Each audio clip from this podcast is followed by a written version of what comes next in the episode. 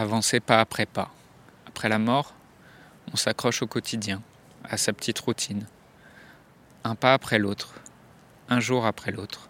Car quand tout s'est effondré, le café le matin n'a plus la même saveur. Il a un goût de tristesse et d'amertume. On essaye tant bien que mal de continuer à vivre, de continuer à tenir l'emploi du temps, sans voir le bout du tunnel. Des semaines où, les collègues ne semblent pas nous comprendre, et des week-ends pluvieux, sans toi.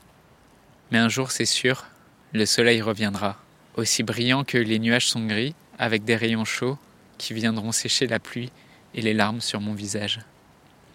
À ce moment-là, je saurai que tu n'es pas très loin, que tu es là partout où je suis.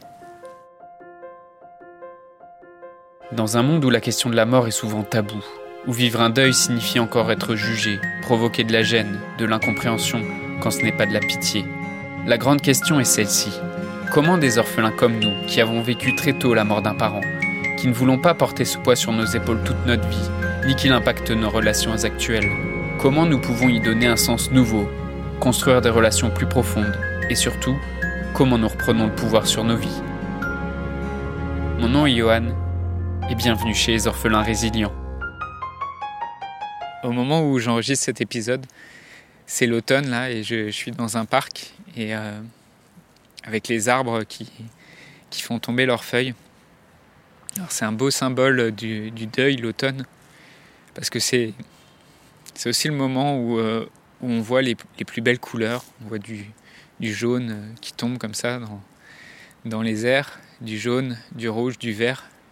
Et je voulais partager aussi ce petit moment avec toi.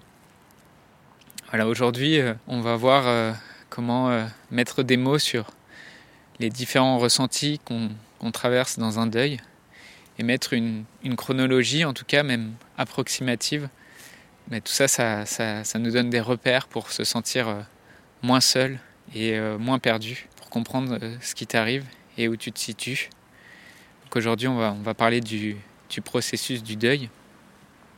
Alors, ce processus, il a été résumé en, quatre étapes. Et ces quatre étapes, elles viennent du travail de, notamment de, Christophe Forêt, dont je t'ai parlé dans, dans l'épisode précédent. Alors Christophe Forêt, je te, je te rappelle, c'est un, un, psychiatre et psychothérapeute euh, qui, est, qui, est, une référence en France en fait sur la question du deuil. Et euh, son livre, euh, il s'appelle Vivre le deuil au jour le jour. Et pour moi, c'est vraiment une, bible, en tout cas une encyclopédie qui donne des repères à la fois pour pour les personnes endeuillées, mais aussi pour leur entourage. Euh, moi, en fait, la première fois que j'ai découvert Christophe Forêt, je, faisais des recherches sur, euh, sur la thématique du deuil et je suis tombé sur sa conférence. Et euh, en fait, j'ai immédiatement j'ai ressenti, je me suis, j'ai vraiment été complètement happé par la douceur de sa voix, en fait, par la bienveillance de cet homme et la justesse des mots aussi qu'il emploie pour parler de la souffrance et son calme. Euh, c'est un homme qu'on voit avec un grand sourire en fait et qui a, une capacité à, expliquer, à exprimer dans des mots très simples et avec des analogies qui sont très parlantes ce qui s'est passé en moi depuis, euh, des années. Et euh, quand j'ai découvert son travail, en fait, je me suis dit waouh, pourquoi on m'a pas donné son livre plus tôt? Alors immédiatement, je me suis dit, bah non, euh, en fait, évidemment, ce livre, il n'existait pas quand j'étais enfant et quand euh, ma mère est morte euh, en 1995, il n'existait pas son livre. Et en fait, j'ai vérifié et, j'ai découvert, en préparant cet épisode, que son livre avait été édité la première fois en 1995. Et c'est l'année de décès de ma mère, en fait. Et moi, je ne crois pas qu'il y ait vraiment un hasard, en tout cas. En tout cas, aujourd'hui, s'il y, a Internet, il y a une, foule d'informations et de, personnes qui trouvent des réponses à, tes questions. En 95, il n'y avait pas tout ça. Euh, et, vraiment, je me, suis dit, mais combien cette lecture, elle m'aurait aidé si on avait mis euh, ce livre dans mes mains d'enfant quand j'avais 5 ans? Combien elle aurait, ça aurait aidé aussi ma famille et mes proches à répondre à mes questions? Et à savoir que j'étais pas seul et à me donner des repères. Peut-être ce, ce livre, il aurait guéri certaines de mes blessures et peut-être il m'aurait épargné certaines expériences désagréables. Alors, à quoi ça sert c'est d'avoir ces étapes en fait, ces, repères que je vais te donner aujourd'hui? Moi, je pense que c'est vraiment important que ça soit juste des repères en fait. Et il ne faut pas le prendre pour un modèle, pas le prendre pour un carcan dans lequel tu pourrais t'enfermer. Parce que, comme j'en parlais sur les modèles psychologiques dans les précédents épisodes, euh, ça donne une tendance, mais ça n'édicte pas une, règle en fait. Et ce que j'aime vraiment beaucoup dans l'approche de Christophe Forêt, c'est qu'il met toute cette nuance en donnant les étapes, que en fait ce sont des repères, mais c'est pas une règle. Et, euh, il ne s'agit pas de se juger soi-même ou de se culpabiliser si on ne rentre pas dans les repères qui sont donnés, ni de croire que euh, c'est forcément comme ça que ça va se passer. Mais c'est, moi, je le, prends, vraiment plutôt comme euh, un témoignage de ce que d'autres personnes ont vécu et qui nous raconteraient leur parcours. Et, euh, donc, je le rappelle, le, le processus du deuil, c'est, c'est pas un travail, c'est une auto-guérison naturelle et c'est comme une, blessure, une plaie ouverte qui va se, refermer naturellement. Donc il n'y a pas quelque chose à faire, il n'y a pas un deuil à faire, mais on peut l'accompagner, on peut soigner la plaie et ça, permet de, mieux la cicatriser. Alors je vais te donner maintenant les, vraiment les, quatre étapes euh, dont parle Christophe Forêt et c'est, je te, le répète, c'est vraiment important de prendre ça pour des repères, euh, mais pas pour quelque chose d'obligatoire, un carcan, un modèle ou des règles.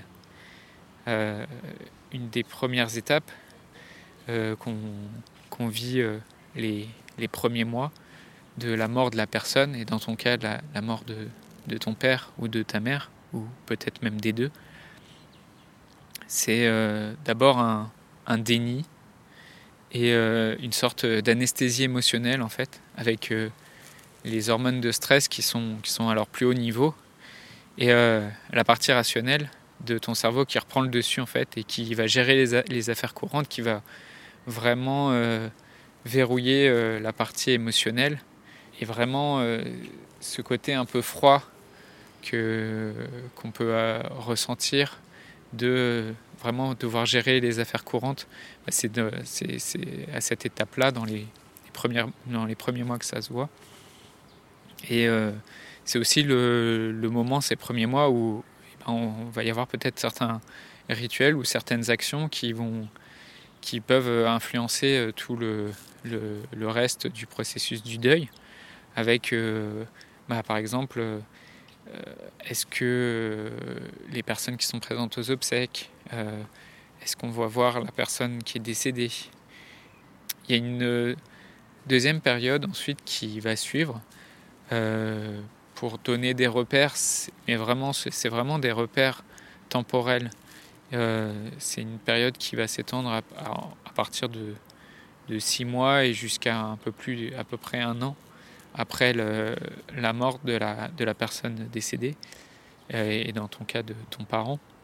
Et donc cette deuxième étape, c'est une étape de fuite ou de recherche, où en fait on va chercher à, à poursuivre les, interactions avec, euh, avec euh, la personne décédée, euh, avec, avec vraiment une importance assez forte portée sur le matériel et sur bah, le fait de, garder des photos, de vouloir vraiment garder des photos, de continuer à, à lui parler, garder des vêtements, être en contact avec le parfum peut-être de la personne de penser ou de, de, parler intérieurement ou même extérieurement à cette personne.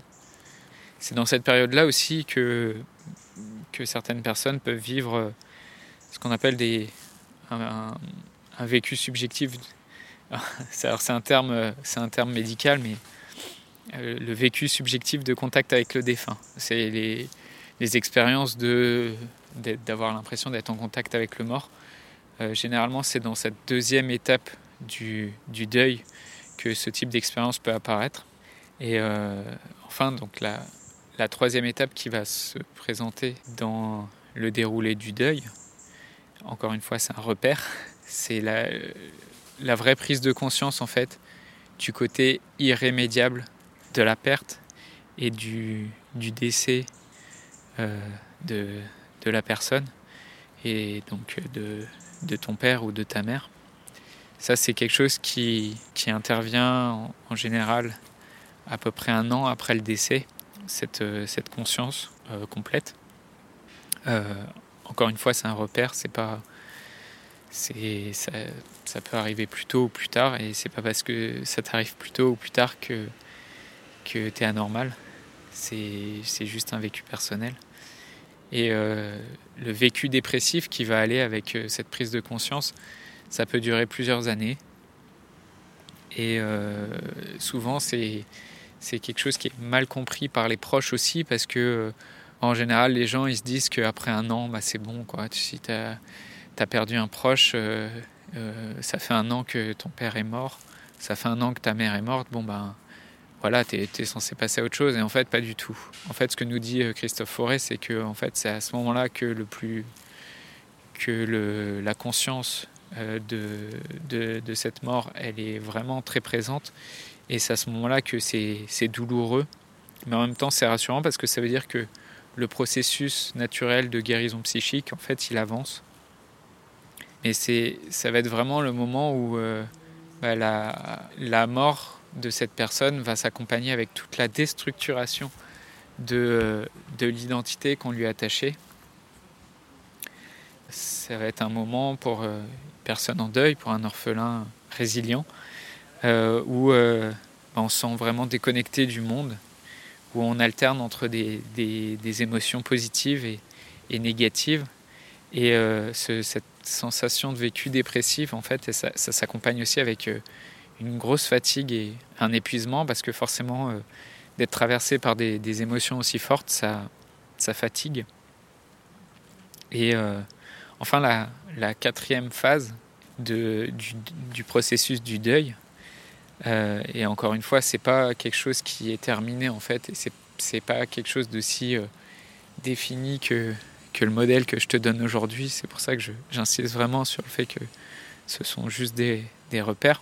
C'est euh, cette dernière phase, c'est une phase de, restructuration en fait, où euh, d'un point de vue de ton identité euh, d'orphelin, il y a quelque chose de nouveau qui se révèle en fait. Et donc c'est une étape qui n'a pas de fin parce que ben il n'y a pas un moment où tu vas oublier ton parent décédé c'est quelque chose avec lequel tu vas vivre toute ta vie. Cette étape-là, c'est une étape aussi qui, qui donne beaucoup d'espoir. Et je pense que c'est important d'être conscient en fonction de là où, tu te situes aujourd'hui euh, dans, ton deuil, d'être conscient qu'en fait il y a cette étape de restructuration et c'est un moment où, où, où, tu redéfinis, tu te redéfinis par rapport aux autres, où tu, te, où tu redéfinis aussi ton rapport par rapport euh, au défunt, euh, qui devient plus une relation intérieure, plus subjective, qui c'est plus une relation qui passe par l'extérieur, par l'essence, mais, euh, mais ça va être un moment où tu t'identifies, où tu te rappelles les, les, les, choses positives que cette personne t'a apprises et où tu te poses des questions plus existentielles sur comment tu vas faire vivre son, son héritage dans le monde. Et euh, c'est un moment où tu as vraiment mis ta relation avec le défunt à la, à la, bonne place dans ta vie. Donc tu vas te redéfinir aussi, sans doute, par rapport à toi-même et euh, qui, t'es devenu euh, dans, dans, ce deuil. Et quelle personne tu es devenu grâce à la mort de ton proche.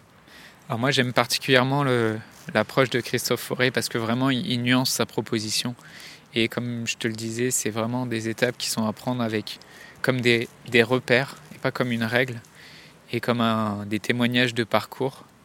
Elles décrivent, euh, elles décrivent certaines expériences, mais ce n'est pas une règle. Si après de nombreuses années, tu as l'impression que toi, tu es en quelque sorte bloqué à une de ces étapes, bah, ça ne veut pas dire que tu es quelqu'un d'anormal, parce que c'est juste des repères, c'est un schéma, un guide. Et toi, aujourd'hui, euh, où est-ce que tu, te situes par, parmi ces, ces, repères que je t'ai donnés dans ta relation avec euh, ton parent mort? Et euh, qu'est-ce que ça t'inspire, toi, d'envisager de, qu'il y a un, un, mouvement naturel en toi pour te guérir et qui va t'amener vers bah, cette phase de restructuration vers des, des, soleils plus radieux, euh, viens nous, viens nous le dire dans le groupe Facebook des orphelins résilients. Je voudrais te remercier d'avoir écouté cet épisode et j'espère sincèrement que ce que je t'ai partagé aujourd'hui t'a aidé. Si ça t'a aidé, alors assure-toi de le partager avec quelqu'un d'autre qui en a besoin. J'ai créé récemment un groupe Facebook qui rassemble des orphelins ayant pour mission de partager leur expérience et de s'entraider. Ce groupe s'appelle Orphelins Résilients et l'accès est gratuit. Tu peux retrouver tous les détails pour rejoindre le groupe dans la description du podcast. Orphelins Résilients, c'est une communauté d'orphelins entreprenants, audacieux, ayant réellement envie de faire une différence dans leurs relations auprès de leurs proches et avoir une vie de couple inspirante. Dans ce groupe, tu retrouveras des interviews d'experts et d'artistes, des questions-réponses, des lives et des méditations, et surtout un groupe d'orphelins motivés, courageux et bienveillants. Donc je t'invite à rejoindre le groupe dès maintenant, c'est l'endroit dans lequel je partage le plus de contenu en ce moment. Le podcast Orphelin Résilient, c'est un nouvel épisode tous les jours du lundi au vendredi à 8h. Merci encore pour ton écoute. Je te laisse découvrir le sujet du prochain épisode. À très vite. Dans le prochain épisode, on verra pourquoi les hommes ont plus de mal à en parler.